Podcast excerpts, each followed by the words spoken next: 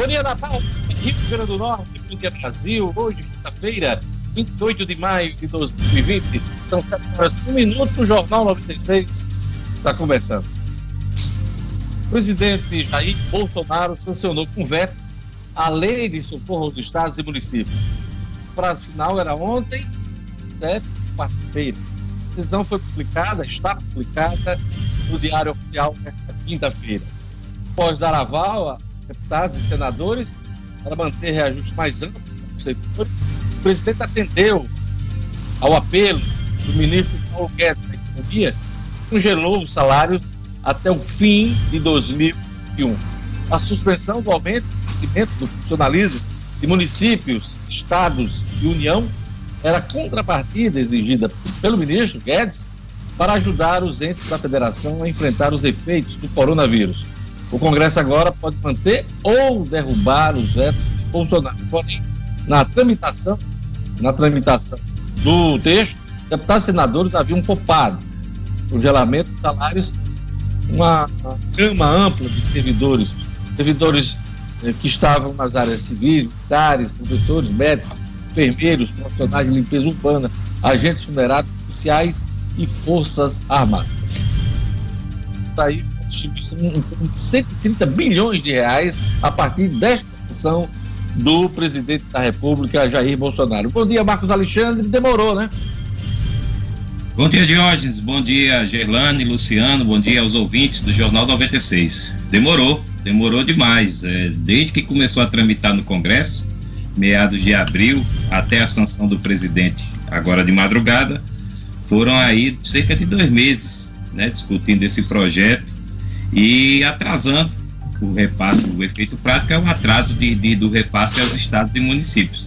Mas agora o projeto foi sancionado, né, como você disse, com esse veto aí de, que proíbe o reajuste e aumento de servidores até o final do ano que vem, e a expectativa é que esse dinheiro chegue logo no caixa aí dos governos estaduais e municipais para que possa repor aí alguma perda e não atrasar o salário de funcionalismo.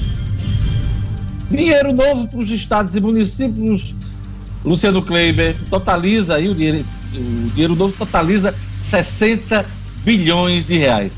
Os outros 60, 70 bilhões são as contrapartidas, suspensões aí de empréstimos que também estão previstos aí nessa, nessa ajuda aos estados e municípios. Pois é, Deus. Bom dia, bom dia, Marcos, bom dia, Gerane, O'Hara, turma do estúdio e a todos os nossos ouvintes. São 60 bilhões que, é, que tem a ver com a suspensão de dívidas dos estados e municípios com a União, no caso aí o Rio Grande do Norte é pouco beneficiado, porque tem uma dívida pequena, e também a suspensão do pagamento de débitos previdenciários parcelados pelas prefeituras e que estavam com vencimento previsto para este ano. É, o, é a, a, metade do pacote, né? o pacote total de algo em torno de 120 bilhões. Os outros 60 são 50 bilhões de reais que vão aí para compensação de queda de arrecadação, né? É, é, está acontecendo com estados e municípios, são 30 para os estados e 20 para os municípios. E 10 bilhões de reais é o que a gente poderia chamar de recursos livres, né? Serão 7 bilhões para os estados e 3 para os municípios, para aplicação em ações de saúde e assistência social. Rezar que esse dinheiro efetivamente chegue logo, Dionísio. Brasília está pegando fogo desde ontem com a operação da Polícia Federal por determinação, decisão judicial do ministro Alexandre Moraes, do STF, na questão das fake news. 29 mandados de busca e apreensão foram, foram cumpridos ontem em cima de alvos, de aliados do presidente da República nessa questão da fake news, no uso de robôs, no uso de sites e também é, de conteúdo na internet, inclusive conteúdo antidemocrático contra o Congresso, contra o STF, e isso atinge o governo indiretamente porque a gente sabe das ligações desses alvos com o governo Bolsonaro. Ontem, no finalzinho da tarde, o presidente da República fez uma reunião de emergência, não tinha feito no outro dia anterior, em relação à Polícia Federal no Rio de Janeiro contra o adversário dele, Wilson, Wilson Witzel. Mas ontem fez essa, essa, essa reunião com os militares para a, uma reunião de emergência, inclusive, para reagir à operação que estava em curso. O governo decidiu entrar com habeas corpus e pediu ao STF que suspenda o depoimento do ministro da Educação, Abraham Weintraub, que chamou todos os ministros do STF de vagabundos e até defendeu a prisão deles.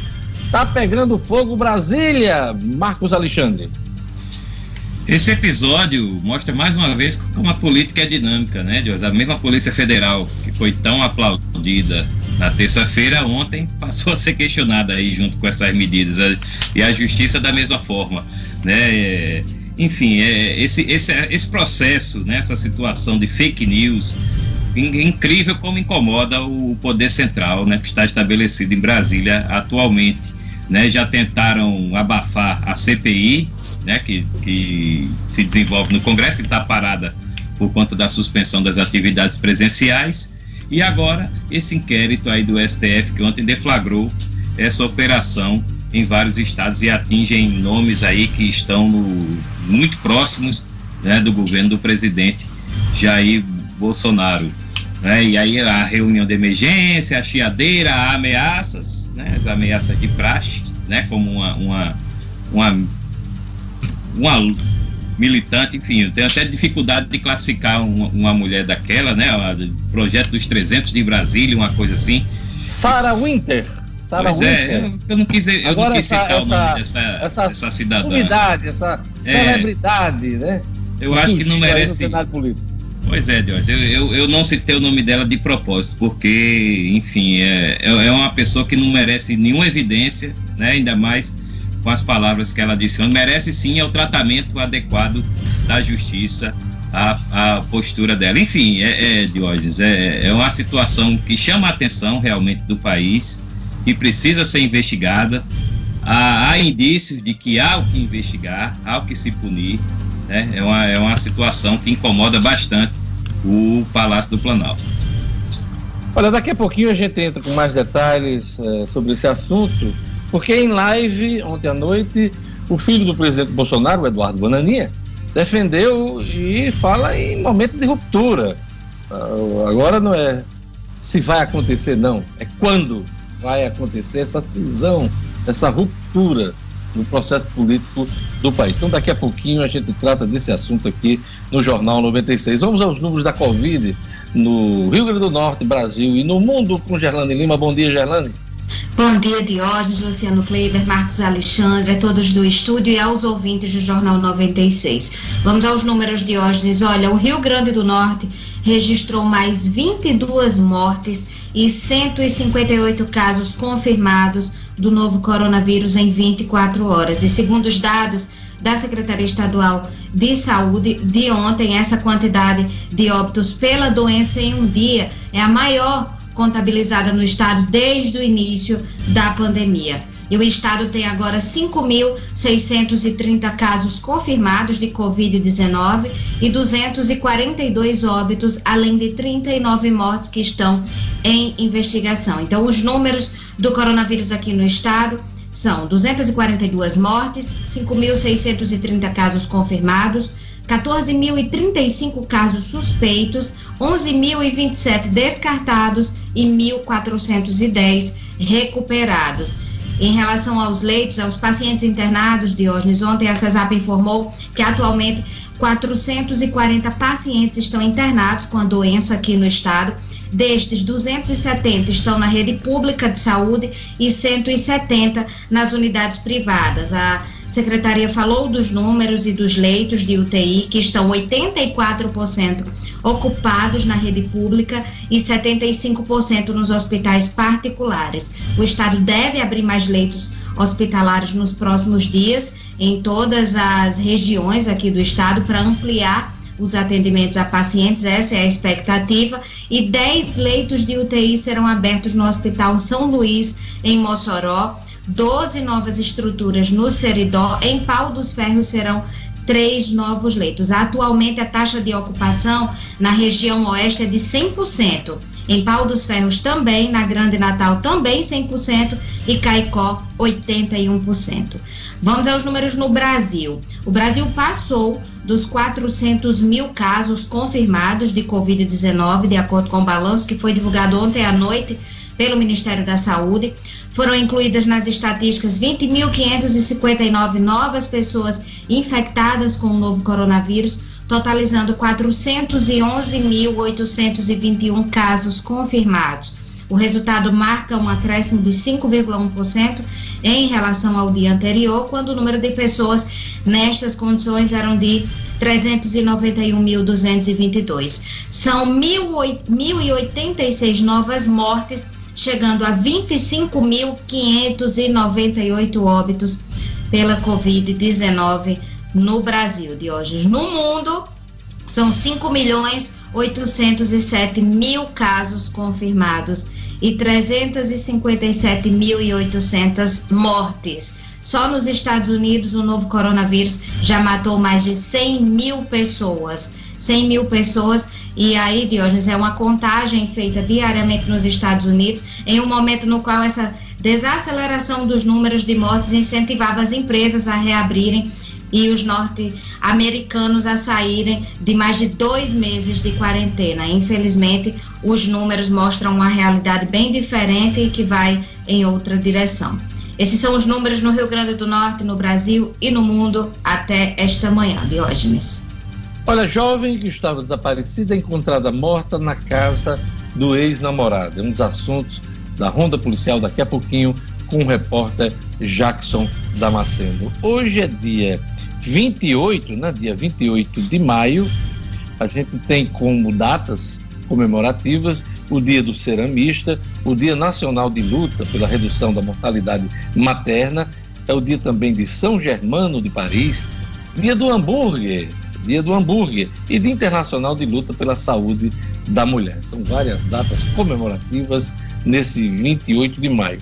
Eu queria mandar um abraço aqui para os aniversariantes do dia, um abraço para o professor da UFRN, do Departamento de Comunicação Social, José Zilmar, que está aniversariando hoje. Um abraço também para o especialista em segurança pública, Ivênio Hermes. O Ivênio Hermes, que também está aniversariando hoje. Aquele abraço, Ivênio. Então, a todos, um bom dia e vamos a mais destaques da edição de hoje.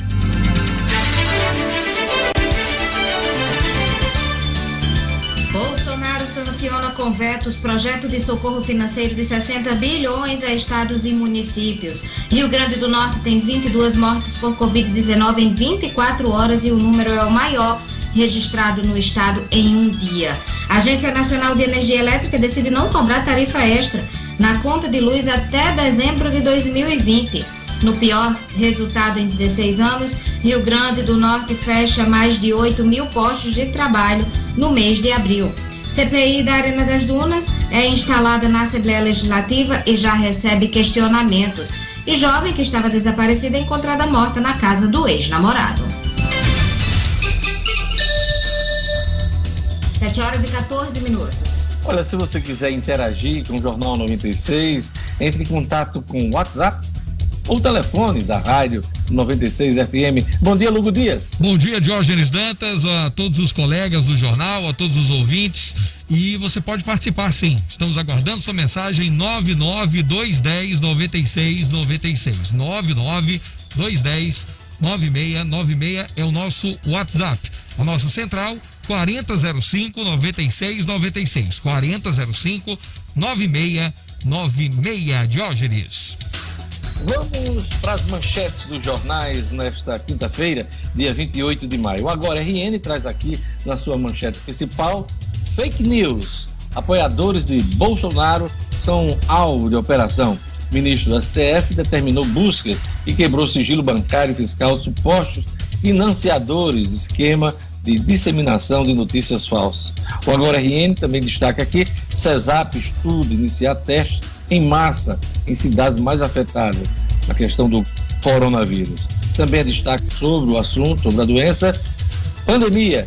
Coronavírus mata dois policiais militares em apenas 24 horas. Ah, essas mortes foram registradas aqui no Rio Grande do Norte. RN perdeu 13 mil empregos com carteira assinada só este ano. O número nacional passa do milhão, Luciano Kleiber. Exatamente, Diógenes. Um número que realmente, apesar de já ser mais ou menos esperado, mas o volume de fato surpreendeu. Né? No Rio Grande foram mais de 8 mil e 300 empregos somente no mês de abril, com destaque para os segmentos de comércio, serviços e turismo. Daqui a pouco a gente vai detalhar isso e fazer um paralelo com as outros, os outros impactos é, que a, a, pandemia vem tendo no setor formal de emprego. A Tribuna do Norte destaca aqui na sua manchete principal: RN fecha 8.300 vagas de emprego em abril. Pior resultado em 16 anos. São os números aqui apresentados pela Tribuna do Norte. A tribuna também destaca: CESAP vai recomendar fim do uso da cloroquina no Rio Grande do Norte. Brasil ultrapassa 400 mil infectados pela Covid-19 e 25 mil mortes. A meta já foi ultrapassada, estamos beirando aí os 26 mil. Aliás, esse número já foi atingido? Mais de 26 mil, Gelane? Mais de 26 mil, Diógenes. Aqui no, no Brasil, os números chegam a. Deixa eu atualizar aqui para você. No Brasil, Diógenes, são. Não, na verdade, foram incluídas 20.555 novas pessoas. Número de mortes, 25.598. 25.598 então, mortes. Estamos beirando aí as 26 mil mortes, né? Nessa história da, da Covid-19. A tribuna registra aqui a morte do acadêmico, né? Uh, Potiguar, Murilo Melo Filho. Murilo Melo Filho é um jornalista das antigas, né? Trabalhou nos principais veículos uh, de comunicação do país nas décadas de 40, 50, até 60. Acompanhou vários governos, Juscelino, Jango, é, de, de, também é, de Jango, Jangular, Quadros, viajou com esses presidentes e ele morreu aos 91 anos, vítima de AVC. Ele era um dos três potiguares a ocupar uma cadeira na ABL, Academia Brasileira de Letras. Murilo Melo Filho faleceu ontem. Então, a imprensa noticiou, a segunda traz na sua manchete principal a morte deste potiguar ilustre ah, o Globo traz aqui na manchete principal: a operação da Polícia Federal aponta suspeita de financiamento ao gabinete do ódio.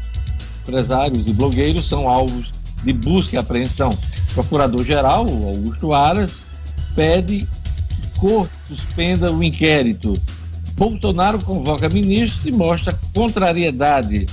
São as manchetes do Globo não, nesta manhã. A Folha de São Paulo traz aqui na sua manchete principal uh, inquérito do Supremo fecha cerco contra gabinete do ódio. Roberto Jefferson, Luciano Hang, conhecido como velho da Havan, e ativistas bolsonaristas são alvos da operação da Polícia Federal contra fake news.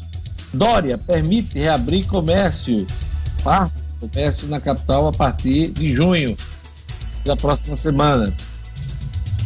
Para 61% dos que viram vídeo, Bolsonaro quis interferir na Polícia Federal. Mais uma, uma pesquisa do Datafolha. Destaques aqui da Folha de São Paulo. E vamos agora para o Estadão. Planalto contesta STF após operação contra fake news e alvos bolsonaristas. Shoppings e lojas devem reabrir na capital paulista em junho. Em dois meses, o país perde 1,1 milhão de vagas formais são os destaques do Estado de São Paulo na manhã desta quinta-feira. A gente vai, vamos lá. 7 horas e 20 minutos. E a gente vai agora para a questão do emprego, Luciano Pedro, um dos seus assuntos, um dos seus destaques na manhã dessa quinta-feira. É, 17% dos trabalhadores formais do setor privado do Rio Grande do Norte sofreram algum impacto no nosso estado, ou perderam jornada, salários ou foram demitidos, porque não é só com o desemprego que o nosso trabalhador está sofrendo, não. É redução de salário mesmo durante esse período. Luciano Kleber. Pois é, Diógenes, esse impacto da pandemia, de uma maneira geral, ela, ele vem forte no mercado formal de emprego. É, a gente já citou aí os números que foram divulgados pelo CAGED, né, cerca de um milhão de desempregados no mês de abril no âmbito nacional. Aqui no Rio Grande do Norte foram 8.303 pessoas que efetivamente foram demitidas. Um detalhe, desses 8.300, algo em torno de um quarto, 30% mais ou menos, 2.375, foram daqueles contratos intermitentes, né, é, que foram autorizados pela última reforma trabalhista. E aí é, a maioria dessas pessoas trabalhava em restaurantes, hotéis, pousadas, são aquelas pessoas que são contratadas por determinados períodos, finais de semana, para tirar folga de algumas pessoas que têm contrato comum e tal. Bom, 8.300 que efetivamente foram demitidos. Além disso, nós tivemos 83.900 pessoas no Rio Grande do Norte que foram impactadas de alguma forma pela MP 936, que é aquela da manutenção do emprego. Foram 46.700 que tiveram os contratos de trabalho suspensos, e essa suspensão, é sempre bom a gente lembrar, ela só pode ser por no máximo 60 dias. 11.700 potiguares tiveram redução de jornada de salários e de salários de 25%. 15 mil tiveram redução de 50% de jornada e salário e 10.500 tiveram redução de 70%. Somando aí, esses 83.900 que foram impactados pela MP 936, com os 8.300 que foram efetivamente demitidos, jovens, nós temos 92 mil pessoas, 92 mil potiguares, que nos meses de março, metade do mês de março e o mês de abril, foram atingidos de alguma forma pela pandemia no seu emprego. Considerando que a gente tem apenas no setor privado 586 mil trabalhadores formais no Rio Grande do Norte, são 16% dos nossos trabalhadores que já sentiram na pele, dentro do seu emprego, os efeitos dessa pandemia na área econômica, Dionísio. É isso aí. Então, é, são os números desse momento difícil que a gente vive na economia, que pode piorar, né, Luciano Kleber? A gente está no momento do olho do furacão, da paralisação, a retomada da economia, aí sim a gente vai ver o tamanho do estrago uh, dessa pandemia aqui no país. Pois é, a expectativa muito grande agora é exatamente quando e como a gente vai retomar a economia. Quais serão os impactos no dia a dia de todos nós, com menos dinheiro circulando, com mais pessoas desempregadas e com as empresas tendo dificuldade de sobreviver.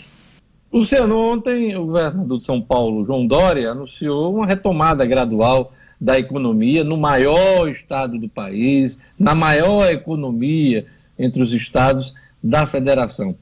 Uh, na sua opinião, ela vai servir de modelo para os demais estados? Qual a expectativa que isso gera no Rio Grande do Norte? Viagem de São Paulo é sempre modelo, porque São Paulo, é como é, você disse aqui, né, São Paulo é um país dentro do país. Né? A economia de São Paulo é o grande motor do Brasil, lá estão as maiores empresas, lá está o maior número de, de, de pessoas vivendo. Então, o que é feito em São Paulo tende a ser replicado. De uma certa maneira, o programa, o projeto que foi entregue pelas entidades patronais, as entidades empresariais ao governo do Estado, ele já meio que se espelha em um projeto semelhante que havia sido entregue por lá pela Fiesp. É, o, o, governador Dória começa exatamente na segunda-feira, 1 de junho. É, lá em São Paulo a gente tinha uma situação de aperto maior, né? não tinha o mesmo, a mesma quantidade de segmentos é, é, passíveis de serem abertos que a gente tem aqui no Rio Grande do Norte. Então, na segunda-feira, na prática, muitas das coisas que vão ser retomadas lá, aqui já estão funcionando. Exemplo de concessionária de veículos, imobiliárias, por exemplo, salões de beleza. Então é preciso observar isso, né? Quer dizer, algumas Sim. coisas que passar a funcionar em São Paulo já está funcionando, já, já estão funcionando há muito tempo aqui no Rio Grande do Norte, mesmo durante as restrições da, da pandemia, né? Pelo que eu vi, Zé, grosso modo, até eles têm lá o planejamento dele de quatro fases, as, cada fase são 14 dias, né? São os, os dois ciclos de sete dias. Pelo que eu vi, até o início do segundo ciclo, praticamente o que vai começar lá já funciona aqui. Eu estou perguntando a expectativa que cria no Rio Grande do Norte, porque hoje tem um estudo, levantamento, dados do Ministério da Saúde, em destaque aqui no jornal o Globo, que me chamou a atenção. Taxa de contágio ainda é alta no país. O Brasil tem mais de 400 mil casos e mais de 25 mil mortos por Covid-19. Ah, eu observei aqui que a média de reprodução no país cada doente para contaminar outras pessoas está na faixa de 1,92, enfim, duas pessoas, né? E aqui no Rio Grande do Norte está em quase 5, 4,88, só perde para o estado de Goiás, essa taxa de reprodução, de espalhamento da doença. Em Goiás é de 5,69. 63. E você levando em conta a média de contágio aqui no Rio Grande do Norte em relação à média do país, é de assustar esse número, viu, Luciano Kleiber? Diogenes, inclusive, você tocou, foi interessante você ter tocado nesse ponto, porque quando eu vi essa matéria hoje, eu até cheguei a encaminhar ela para o pessoal da Secretaria de Saúde do Estado, porque não eram esses os números que nós tínhamos aqui no Rio Grande do Norte, não, viu, Diogenes? Para mim, eu, eu não sei, pode ser que haja algum erro aí na apuração do jornal o Globo, porque no Rio Grande do Norte, até onde nós sabíamos ontem, a nossa taxa era de 2,08, ou seja, muito abaixo dos 4,88 que o jornal o Globo colocou. É, esses números são da PUC do Rio de Janeiro, levando em conta os dados da Covid, os números oficiais em todo o país. É, cada brasileiro infectado transmitiu o patógeno, em média, para duas pessoas, no caso 1,9 por pessoa, ou seja, cada 10 doentes infectados, 19 brasileiros é, têm contato com essa doença. Então, essa é a média é, nacional. Mas aqui no Rio Grande do Norte, repito, 4,88 essa taxa de contágio, perdendo apenas para Goiás, que é a maior delas, 5,63. Então, é de assustar. É, eu, eu, eu, se isso for correto aqui, se, se, se, essa projeção for correta, esse dado for correto, é, é preocupante. Eu só posso acreditar, Diógenes, esse levantamento da PUC, é como eu disse, eu encaminhei para a CESAP para que eles possam tentar nos dar uma explicação. Eu só posso acreditar ao fato de eles terem usado a questão da subnotificação, né? porque realmente o Rio Grande do Norte é um dos estados que menos testa. Então, se a PUC levou em consideração as subnotificações para fazer essa projeção, pode ser que esse número esteja correto. Mas oficialmente o número que a gente tinha repito, era de 2,08 a nossa taxa de contaminação. Marcos Alexandre, vamos agora comentar a crise em Brasília, gerada ontem por essa operação da Polícia Federal, por ordem do ministro Alexandre de Moraes, no âmbito do inquérito que apura fake news contra as instituições, não só o Supremo Tribunal Federal, mas o Congresso Nacional. Uh, muita confusão ontem em Brasília. Acredito eu que os desdobramentos dessa operação devem se dar hoje, nos próximos dias. Há muita expectativa, há muita tensão no ar no Planalto Central.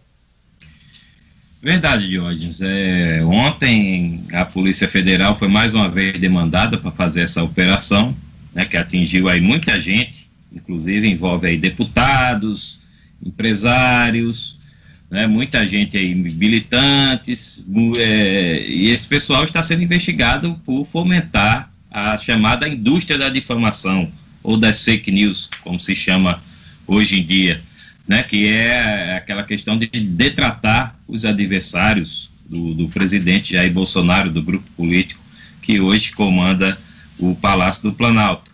Né? Só para facilitar o entendimento do nosso ouvinte, é, são três alvos principais ontem, né? Os operadores de todo o esquema, inclusive na formulação dos temas e o espalhamento dessas notícias falsas ou de interesse desses grupos. Tem os financiadores de todo esquema, porque roubou a internet, mensagem na internet, nas redes sociais, custa caro.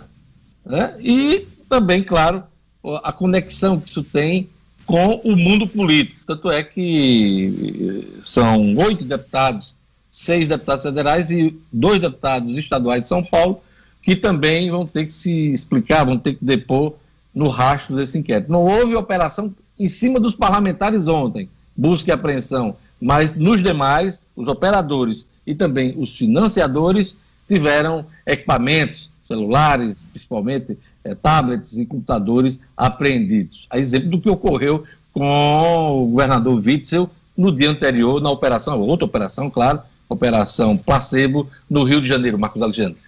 Exato.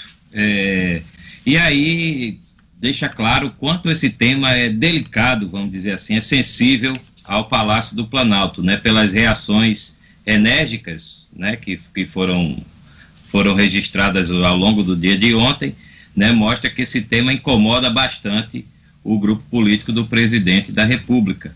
Né, os, os, empresários também reagiram pelas redes sociais, né, o Luciano Hang, que é o dono da Avan, e, a, e principalmente o, o, Eduardo Corona, que é o dono da rede de academias Smart Fit, tem inclusive algumas unidades. Não confundir com o Eduardo Bananinha, é o cara da Smart Fit, né? É o Corona, né? Inclusive um sobrenome aí que né, tem, tá, tá na moda aí.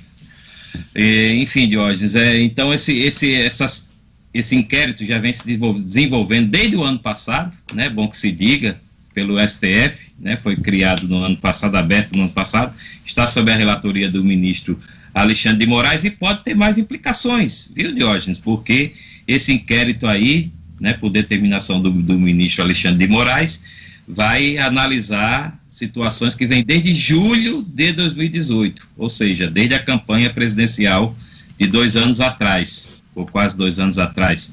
Então, é, vai apurar também essas ligações que podem ter tido na campanha, na campanha que foi marcada aí por muita, muita movimentação nas redes sociais, né, robôs atuando, os robôs que mandam mensagens automáticas para os seguidores. Então, é, pode ter uma abrangência maior e atingir a esfera eleitoral é. também, além da criminal. Porque a, a quebra de sigilo bancário, ela vai de julho de 2018 até os dias atuais. Isso enseja, inclusive, que dados possam ser requisitados em processos que estão, é, estão tramitando no Tribunal Superior Eleitoral. Se eu não me engano, oito. Eu falei até essa semana em cinco ações contra a chapa Bolsonaro-Mourão no TSE, mas temos oito ações. E esse, esses dados da, da, do inquérito da fake news pode, pode embasar, né? pode fundamentar algum, alguns requerimentos dentro dessas outras ações na Justiça Eleitoral. O Augusto Aras, eh, procurador-geral da República, depois de ter dado aval a esse inquérito no passado, meses atrás, se não me engano, em outubro, ontem correu para pedir a suspensão do inquérito, Marcos Alexandre. É a vaga do STF que não sai da cabeça dele, é? Tudo indica, Diógenes, a postura do, do procurador-geral, né, uma postura muito parecida com a do célebre Geraldo Brindeiro. Lembra do Geraldo Brindeiro, engavetador geral da República? Engavetador geral da República no governo de Fernando Henrique. Exatamente. Então, de, de 200 e poucos processos que chegavam na mão dele, 10 eram encaminhados, algo, algo, algo assim. Então, o Aras está, está tendo a postura mais como advogado-geral da União do que como procurador-geral da é, República. Isso é história, né? Pela inércia, inércia de Geraldo Brindeiro, Collor se livrou da cassação pelo cassação do, por conta da condenação do Supremo Tribunal Federal, viu?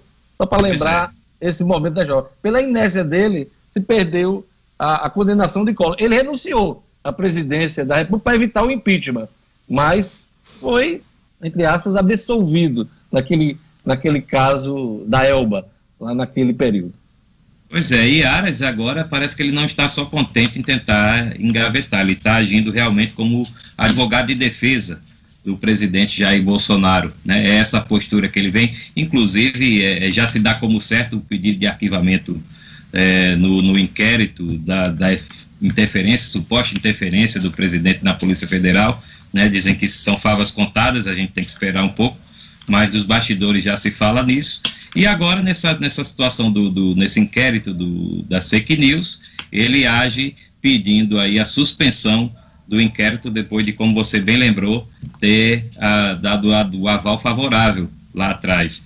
Então, é, chama a atenção também essa, essa postura do Procurador-Geral da República, Augusto Aras, que tem, como você também bem lembrou de hoje, o nome cotado para assumir uma vaguinha uma vaguinha né, sempre tentadora no Supremo Tribunal Federal a partir de novembro, com a aposentadoria exatamente do ministro Celso de Mello.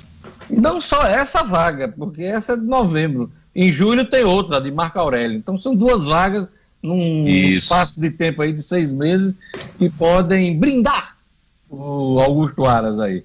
Olha, teve várias reações ontem, inclusive dos ativistas ontem que tiveram seus, seus aparelhos. Aliás, é, os comentários e as agressões desses ativistas, não vamos nem comentar aqui, porque é perda de tempo.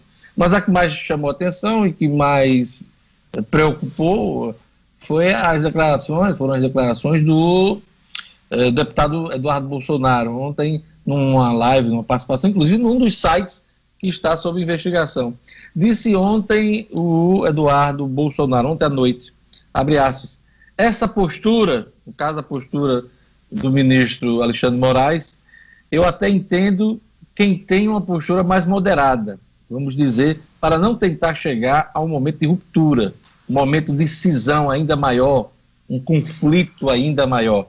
Eu entendo essas pessoas que querem evitar esse momento de caos, mas falando bem abertamente, a opinião do Eduardo Bolsonaro não é mais uma opinião de si.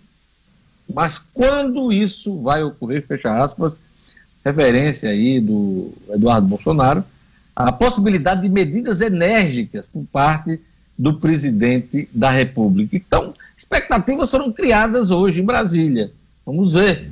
O presidente que gosta muito da dar declarações logo cedo, quando sai do Alvorada, mesmo com parte da imprensa hoje não acompanhando isso, vamos ver o que, é que pode sair hoje é, da cabeça do presidente e do Palácio Planalto em relação a, a essa crise é, por conta da, do inquérito da, da, fake news. Então vamos aguardar o que é que vai acontecer hoje. Diógenes, Diga, Marcos. Só acrescentando aí na fala do, do, Eduardo Bolsonaro, não é novidade, né? Coerente com a postura dele, que já andou dizendo que para fechar o STF bastava um jipe com um cabo e um, um soldado, né? Nesse, nesse jipe. É, ele disse né? isso antes do pai se eleger, né? Numa isso. palestra, no período da campanha. Né? Fica.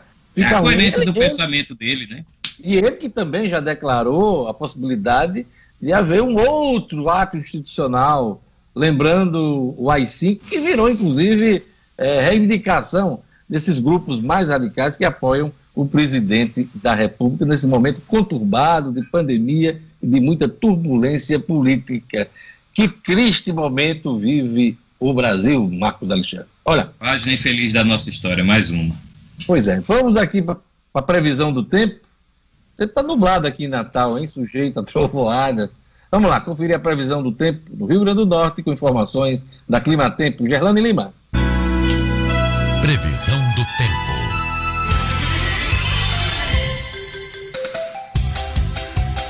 Em Natal, a quinta-feira é de céu nublado. Aqui em Nova Parnamirim já está chovendo, viu? Tem previsão de pancadas de chuva à tarde e à noite. E a temperatura mínima é de 24 e a máxima de 32 graus. Em Parelhas, a quinta-feira é de sol e tempo abafado pancadas de chuvas rápidas em todos os períodos, mínima de 22 e máxima de 32 graus. Em Florânia, a previsão é de sol entre nuvens, a mínima é de 23 e a máxima fica nos 33 graus. E em Caicó, quinta-feira de sol com algumas nuvens, chove rápido durante o dia e a noite, mínima de 24 e máxima de 33 graus. 7 horas e 39 minutos. Luciano Kleber tem um recado para você, para você estimular aí a compra local. Vamos lá, Luciano Kleber. Pois é, Diogo. Mais do que nunca, a gente tem que valorizar as empresas da nossa terra. Por isso que quando o assunto é a minha saúde, eu sempre procuro a Unifar. Ela está presente onde o povo mais precisa. São mais de 650 lojas nos estados do Rio Grande do Norte, Paraíba e Pernambuco sempre com aquele atendimento personalizado que a gente adora e, claro, o preço baixo de verdade. Quando precisar de uma farmácia, lembre-se da rede que cuida da saúde do Rio Grande do Norte. Lembre-se da farmácia amiga. Unifarma, uma farmácia amiga, sempre perto de você. Todo mundo na tela para a gente chamar o intervalo. Atenção, atenção, Clebinho. Daqui a pouquinho a gente tem mais informações sobre a economia, sobre a política. Vamos ter também uh, o Estudo Cidadão com Rara Oliveira, tudo isso junto e misturado aqui no Campeão de Audiência, o Jornal 96.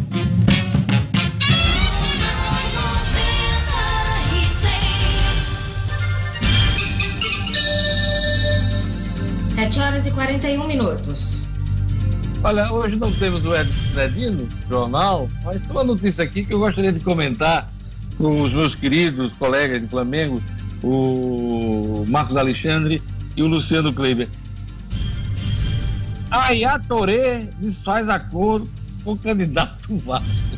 Pois é, o craque meio, né, africano, não vem mais para o Vasco da Gama. Eu não disse a você que eu não estava fazendo muita fé a vinda desse jogador para o Vasco, o Luciano Kleber?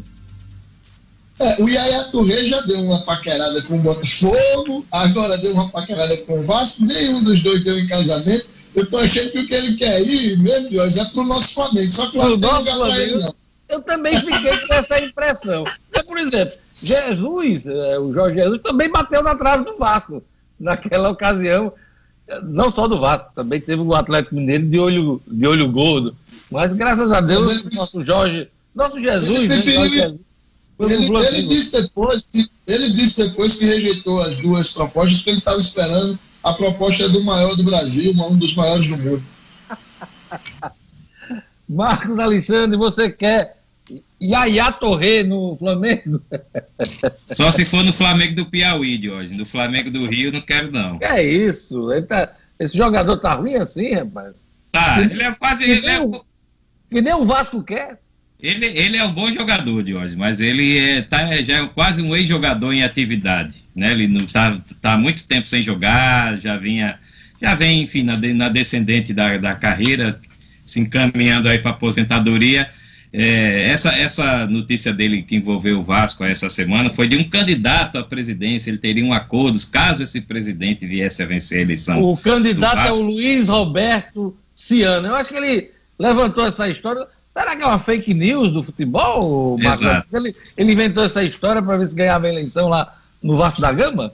Não sei se fake news, mas uma promessa de campanha clara. E aí o Yaya Touré, como já tinha feito com o Botafogo, deu um, como tá, o pessoal está dizendo nas redes sociais, deu um sapeca Yaya logo no Vasco. Então acabou, acabou com essa história.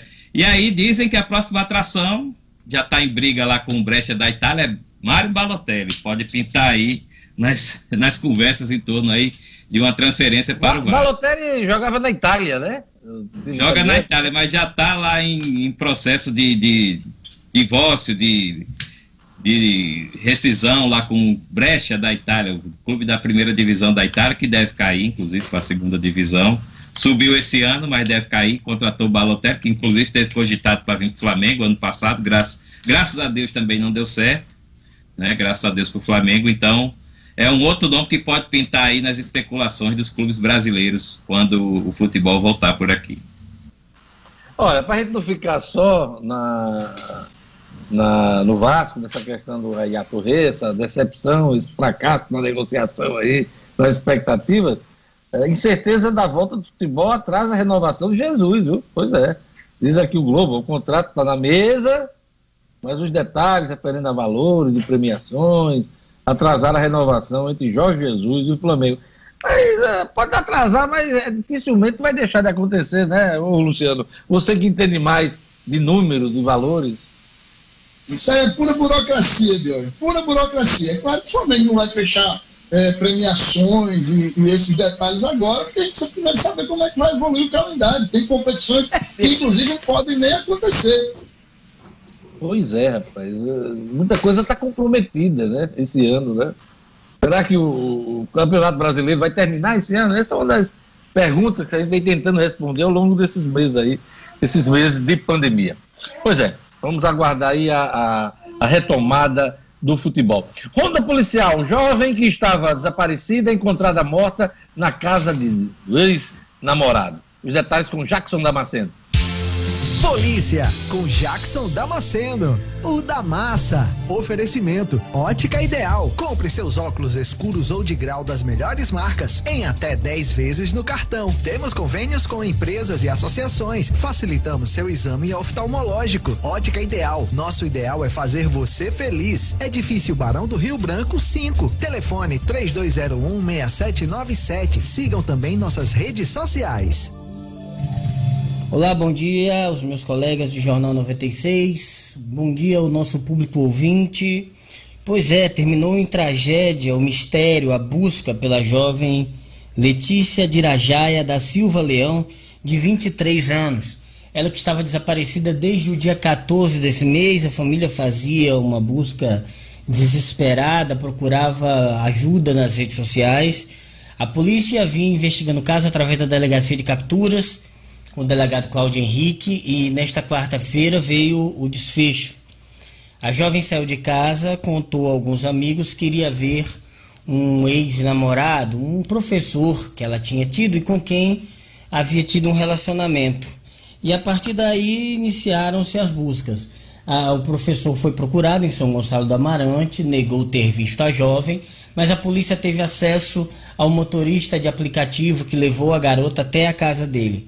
Nesta quarta-feira, a polícia voltou a interrogá-lo, mostrando imagens de câmeras de segurança que mostravam os dois juntos, e aí o professor não teve como negar mais. O professor Rubens Ferreira de Paiva Júnior, de 27 anos, confessou ter matado Letícia na casa em que ele mora, em São Gonçalo do Amarante, num condomínio, indicou onde estava o corpo, sepultado no terreno da casa. Ele é casado, tem um filho, bebê, mas recentemente os dois, a esposa e o filho, estão morando na casa da sogra. É, o professor foi preso em flagrante, confessou tudo, diz ter esganado a menina, porque ela exigia que eles voltassem o relacionamento que tiveram. Haviam sido namorados e ele não aceitava. Com a pressão que ela vinha exercendo, esta é a versão dele, ele matou a jovem. Mas a polícia encontrou marcas de cortes no corpo. Ele foi preso em flagrante, repetindo, e agora vai responder pelo crime é, do qual é acusado. Secretaria da Administração Penitenciária, SEAP, realiza operação contra ameaças a policiais, hein? A operação contou com policiais penais de várias subunidades, várias subunidades da Secretaria de Administração Penitenciária, ao todo 25 policiais, fazendo essa apuração de áudios que circularam em redes sociais com ameaças aos próprios policiais penais. A operação foi supervisionada pelo próprio secretário Pedro Florencio Filho é, e ocupou parte da Guarita, localidade ali no bairro do Alecrim.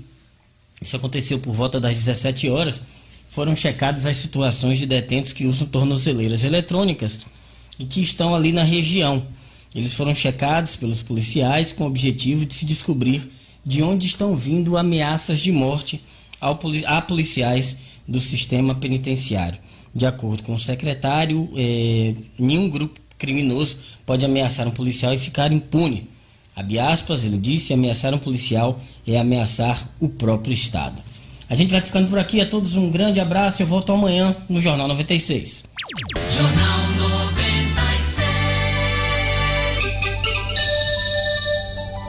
7 horas e 49 minutos. Agora aquele recadinho do Viveiro Marina, hein? Viveiro Marina que tá com uma promoção nunca antes visto, hein? Pois é todas as plantas pela metade do preço. 50% de desconto, hein? De várias formas para você pagar. Pode até pagar em 10 vezes no cartão de crédito. Primeiro Marina, vende barato porque produz. Quer um exemplo? Grama esmeralda. A partir de R$ reais um metro quadrado.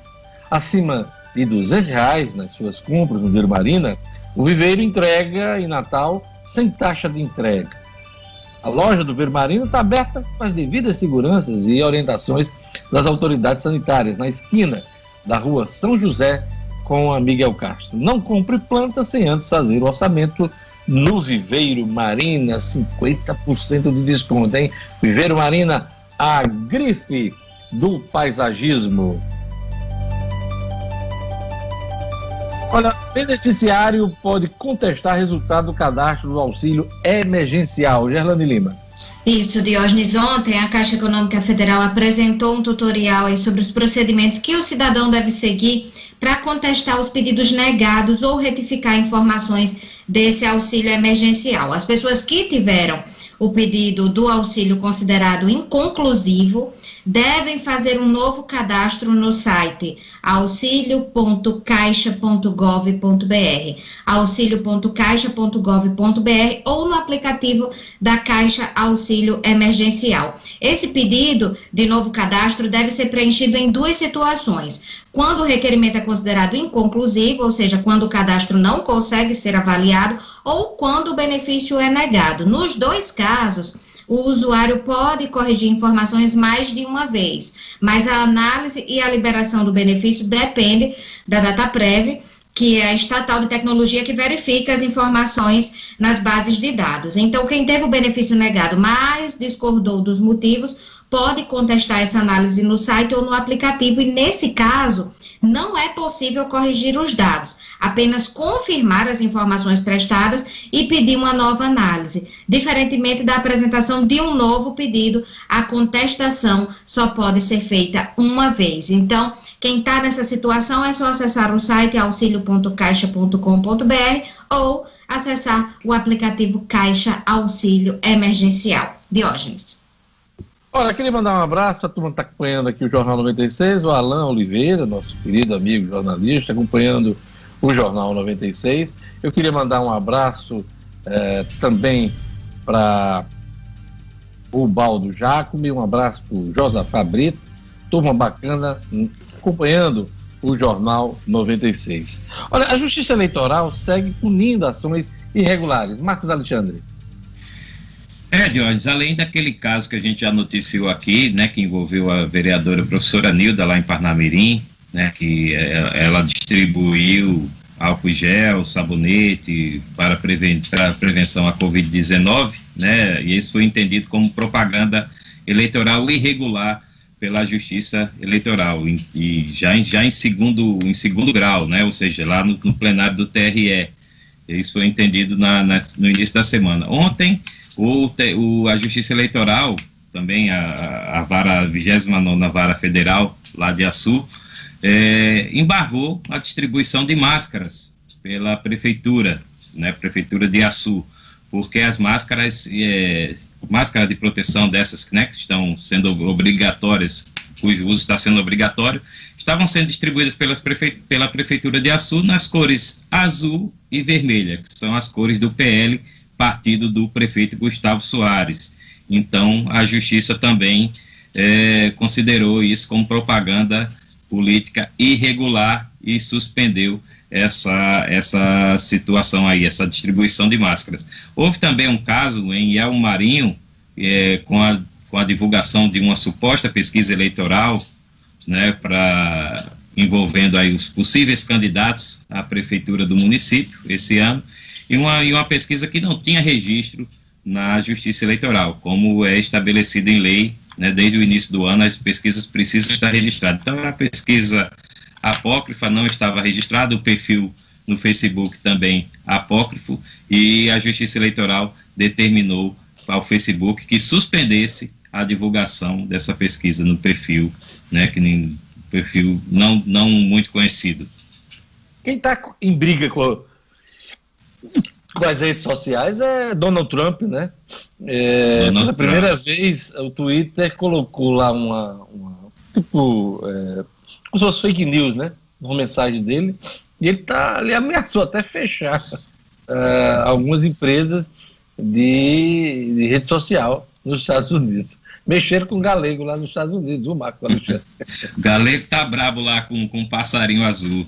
É, Diógenes. É, o Donald Trump... Facebook, né? O Twitter é do Facebook, né? Também, né? É. É do Zuckerberg, também, né? Exato.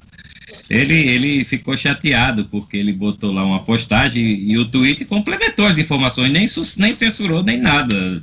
Apenas identificou que a, que a informação estava incompleta, digamos e assim. Remetia, a né? A pessoa clicava, remetia uma página explicando tinha a ver com a história de votar pelo correio. Pelos né? correios, exatamente. Porque, estados como a Califórnia eh, estão aventando a possibilidade de realizar a eleição presidencial desse ano pelos correios.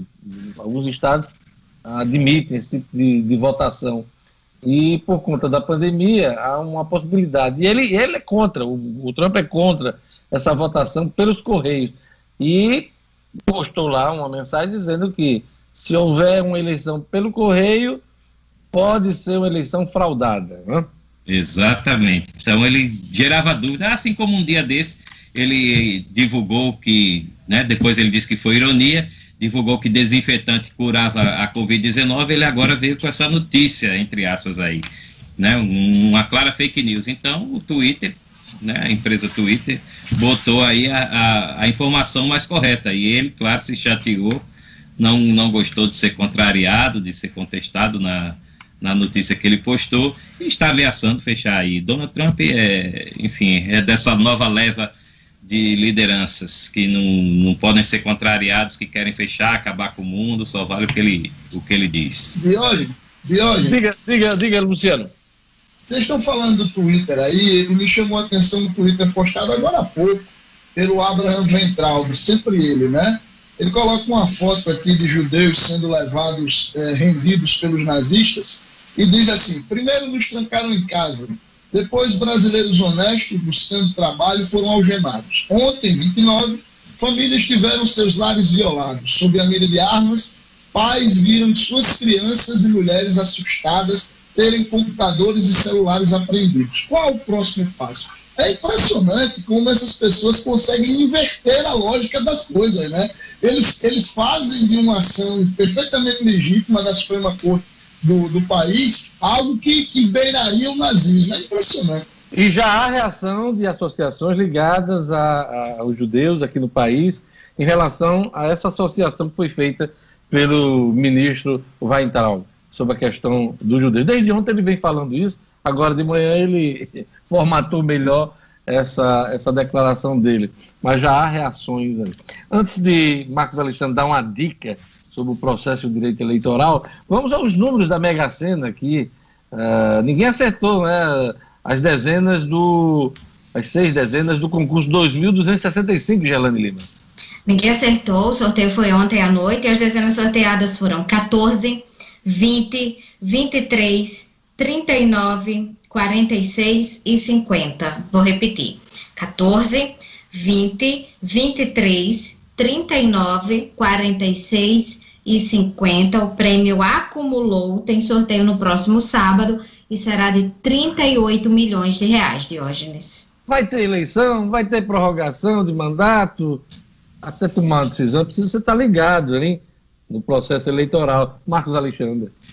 É verdade, Jorge. Tem que estar muito ligado com todo esse cenário aí para ficar por dentro né, do que há de mais atual em matéria de regras eleitorais. A pedida é exatamente o livro O Processo e o Direito Eleitoral do advogado e escritor Kennedy Diógenes. A obra tem tudo para virar uma referência, trata de maneira simples e completa os principais temas do direito eleitoral, da construção histórica até suas normas mais atuais definidas pela mais recente mini reforma política. O livro O Processo e o Direito Eleitoral já nasce assim como uma importante fonte de consulta para quem deseja participar de campanhas eleitorais, até mesmo como candidato. O livro O Processo e o Direito Eleitoral, de Kennedy Diógenes, está à venda pela internet, no site, no site melhor dizendo, no site www.oeleitor.com.br www.oeleitor.com.br Faça como o Diógenes, que é sempre bem informado e já está com o livro dele. Olha, por unanimidade, a terceira sessão do Superior Tribunal de Justiça rejeitou ontem o pedido de federalização das investigações sobre o assassinato da vereadora carioca Marielle Franco e do motorista Anderson Gomes. Marielle e Anderson foram mortos na noite de 14 de março de 2018, no centro do Rio de Janeiro. O pedido foi feito, esse pedido de federalização eh, dessa investigação foi feito pela procuradora então Procuradora-Geral da República, Raquel Dodge, no ano passado.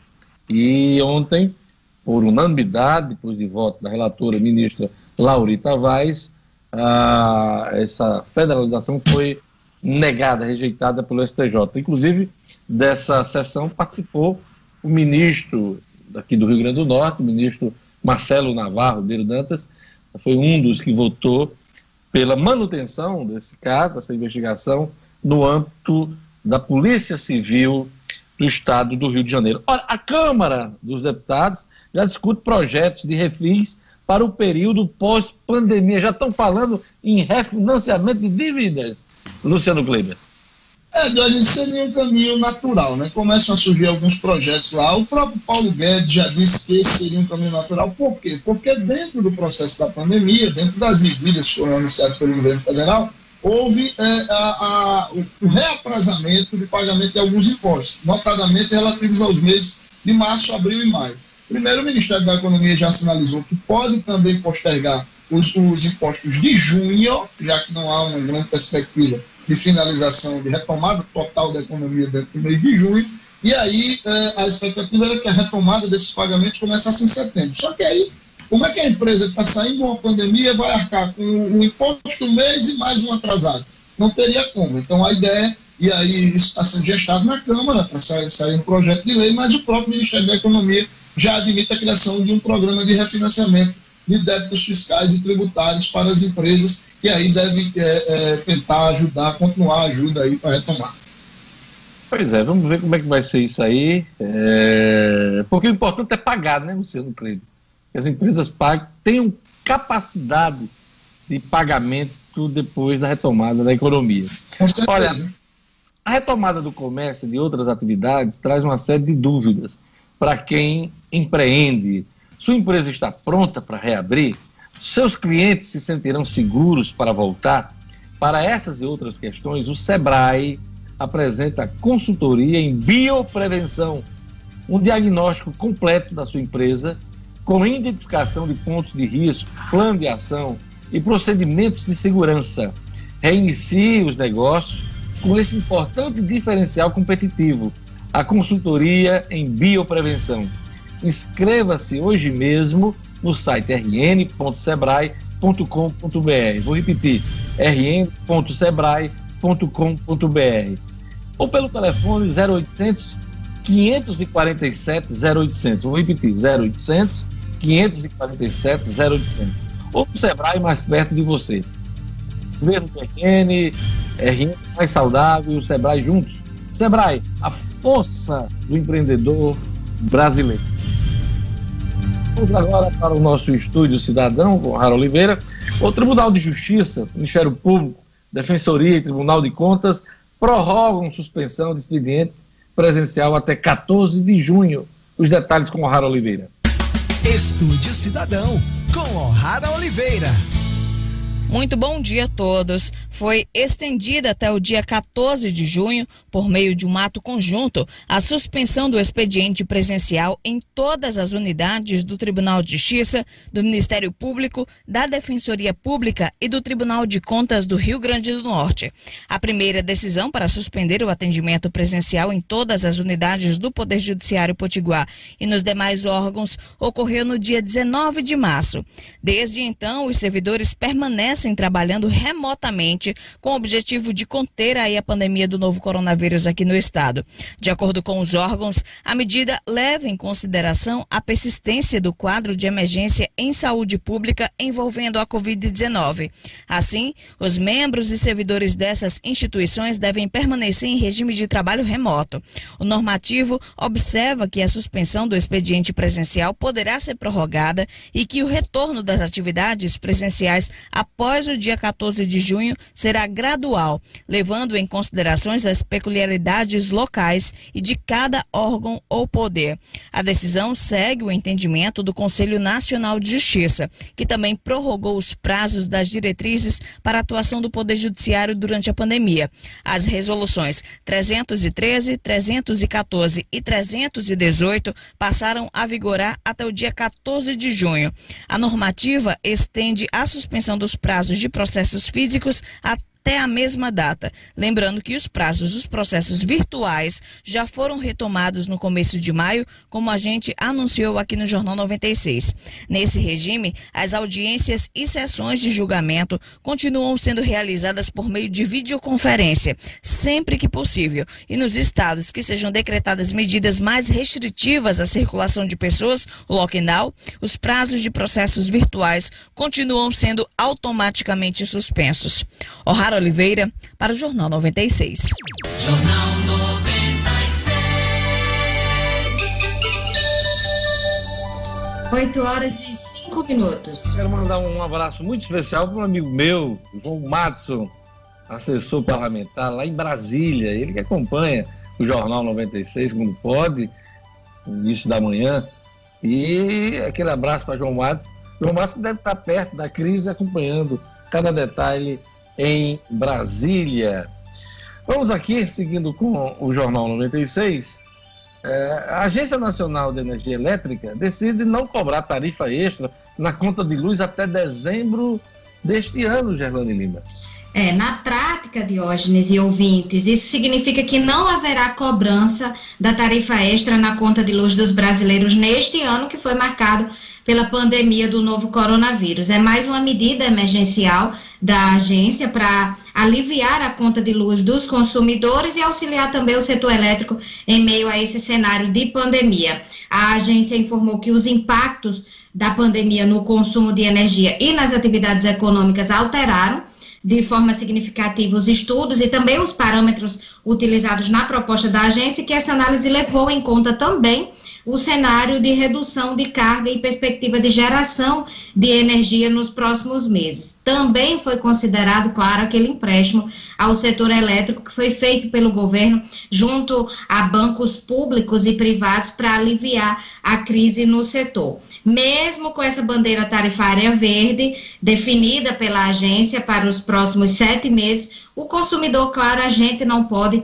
relaxar na economia da energia elétrica. Tem que ficar atento, até a COSERN divulgou algumas medidas, algumas dicas para se economizar energia, como ficar de olho no carregador do celular, Diógenes, aproveitar a luz natural, manter a temperatura agradável do ar-condicionado, enfim, tudo aquilo que a gente já sabe e deve evitar normalmente para não ter uma conta de energia tão elevada. Então fica aí a dica e até dezembro não será cobrada tarifa extra pela é, Agência Nacional de Energia Elétrica, Diógenes. CPI da Arena das Dunas nem foi instalada e já recebe questionamentos, Marcos Alexandre. Que tipo de questionamento?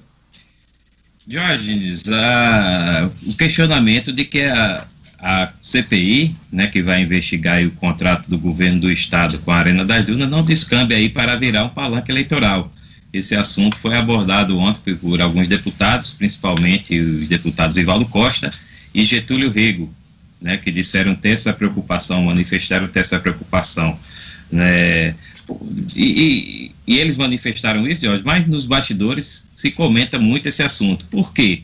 Por exemplo, né, dois dos integrantes, o, os deputados Alisson Bezerra e a deputada Isolda Dantas, são pré-candidatos à prefeitura de Mossoró né, possivelmente enfrentarão a prefeita Rosalba Ciarline, que né, foi no governo dela que o contrato com a Arena das Dunas foi assinado. Então, é, certamente isso aí vai ser, deve ser abordado na comissão parlamentar de inquérito, que será instalada é, amanhã. Né, ontem, ontem, inclusive, a mesa diretora aprovou a resolução que permite a criação e confirma os cinco membros né, já designados. Então, é, é há, há esse tipo de questionamento no meio político e ontem foi manifestado, inclusive, em plenário, né, no plenário virtual, vamos dizer assim, pelos deputados Vivaldo Costa e, Getúlio Rego, né, que, de que os membros da CPI não confundam né, a, os trabalhos de investigação, de apuração que serão feitos com o processo eleitoral que deve ser desencadeado aí no segundo, no segundo semestre, né, e que está sendo esperada a palavra da Justiça Eleitoral da Justiça Eleitoral com o Congresso Nacional para que se defina aí uma data da eleição. Pois é, está em suspensa. Aliás, há uma expectativa muito grande para que nesse mês de junho, né, Marcos, a gente avance nesse entendimento dos políticos e do Tribunal Superior Eleitoral. O Tribunal Superior Eleitoral não pode determinar nada, não pode decidir nada antes de uma lei ser aprovada no Congresso Nacional. Aliás, uma emenda constitucional, como a gente vem ressaltando nos últimos, nos, nas últimas semanas aqui no Jornal 96. Então há uma expectativa muito grande para que em junho a gente tenha uma definição sobre as eleições. Pois é, Jorge, e a gente tem visto aí na, na imprensa até parlamentar dizendo que essa, dessa definição vai ficar para julho. Já tem parlamentar dizendo isso. Né? Um, um assunto aí envolto em muita incerteza né? Ninguém se, ninguém se sabe, sabe se vai ser em, outubro, dificilmente será, pelo que a gente está vendo, ou novembro ou dezembro, há tempo aí de que não haja prorrogação de mandatos dos atuais prefeitos e vereadores, como querem, por exemplo, o, a, o, o movimento municipalista, como quer o movimento municipalista encadeado aí pelo, pela Confederação Nacional dos Municípios. Luciano, ah, os empresários têm pressionado governadora Fátima Bezerra por uma resposta em termos de uma sinalização de uma data para a reabertura, mesmo que gradual, dos, eh, do comércio, dos negócios aqui no Rio Grande do Norte. é, as entidades empresariais receberam uma resposta? Ainda não, Diogenes. O que o governo tem dito é que ainda é cedo para definir essa data, até porque o, o decreto em vigor ele vai até quinta da semana que vem. Então a expectativa é que entre segunda e terça-feira da próxima semana o governo tenha essa definição. Há sim uma sinalização de que é possível que a partir do dia 5 de junho se comece a colocar em prática aquele plano de reabertura, de retomada gradual dos segmentos que ainda não estão funcionando. Lembrando que muita coisa já está sendo feita ao longo Sim, sim, sim, sim. É, como a gente já disse. Era uma data assim, liberou geral, vamos lá, está tudo aberto agora. Não vai ser bem assim. Não, não. A ideia é que tenham quatro fases, né? É, num primeiro momento seriam retomados os segmentos do comércio que hoje não estão funcionando, né? Que não estão entre os essenciais. É, num, num segundo momento a gente começaria a, a reabrir shoppings e, por exemplo, a parte de shows, é, de eventos turísticos e tal, eles só, só seriam retomados numa quarta etapa. Então, a expectativa é que, a partir de 5 de junho, se comece a dar esses passos. Se não for, o governo pode reeditar este decreto por mais duas semanas, que é o prazo que ele tem feito. Isso nos levaria ali por volta do dia 19, 18 de junho, e aí, a partir daí, seria iniciada essa retomada. Antes da gente ver os números da Covid, atualizar aqui no finalzinho da edição com Gerlane Lima, uma notícia que tem a ver com Covid. O presidente do Paraguai, Mário Abdo Benítez, disse ao presidente brasileiro, Jair Bolsonaro, que o país não está pronto para reabrir as fronteiras com o Brasil, por conta do número de casos aqui no Brasil. Os dois mandatários conversaram no final de semana passada e Bolsonaro defendeu, junto ao colega paraguaio, e seria importante a normalização dos postos fronteiriços para a economia das regiões né, que envolvem aí os dois países. Diante do pleito brasileiro, Abdo, o presidente paraguaio, afirmou que o Paraguai não avalia, no momento, liberar a entrada de brasileiros em seu país pelas travessias terrestres. Que situação! O Brasil quer abrir a fronteira, mas o Paraguai não deixa, porque lá o Mário Abdo Benito diz que la garantia sou eu, Luciano Kleber. É bem típico, né, Diogenes? La garantia só Muito juízo, viu, do presidente Paraguai. Tem muito juízo ele. pois é. Parabéns. É, o Paraguai dando lição ao Brasil. Vamos lá. Pois é. Gerlane Lima, vamos aos números no finalzinho da eleição, uh, resumidamente, né? Não vamos lá, aquela coisa longa, os números da Covid no Brasil e também no Rio Grande do Norte. Os números já foram atualizados agora pela manhã no Brasil e no mundo de hoje. No Brasil são 25.697 mortes, são os números confirmados pelo Ministério da Saúde agora pela manhã, e 414.661 casos confirmados no Brasil. No mundo são 5 milhões 813 mil casos confirmados com 357.892 mortes. Aqui no Rio Grande do Norte, Diógenes, os números são da CESAP atualizados ontem, com 242 mortes, 5.630 casos confirmados. E a notícia nova para o Rio Grande do Norte é que os 20 leitos de UTI do Hospital de Campanha aqui de Natal foram 100% instalados. A instalação terminou ontem à noite, por volta das 11 horas da noite, e os leitos já estão em funcionamento. 20 leitos de UTI no Hospital de Campanha de Natal, Diógenes. Todo mundo na tela, Clebinho, para a gente encerrar o Jornal 96. Marcos Alexandre, qual foi o seu destaque hoje no Jornal 96?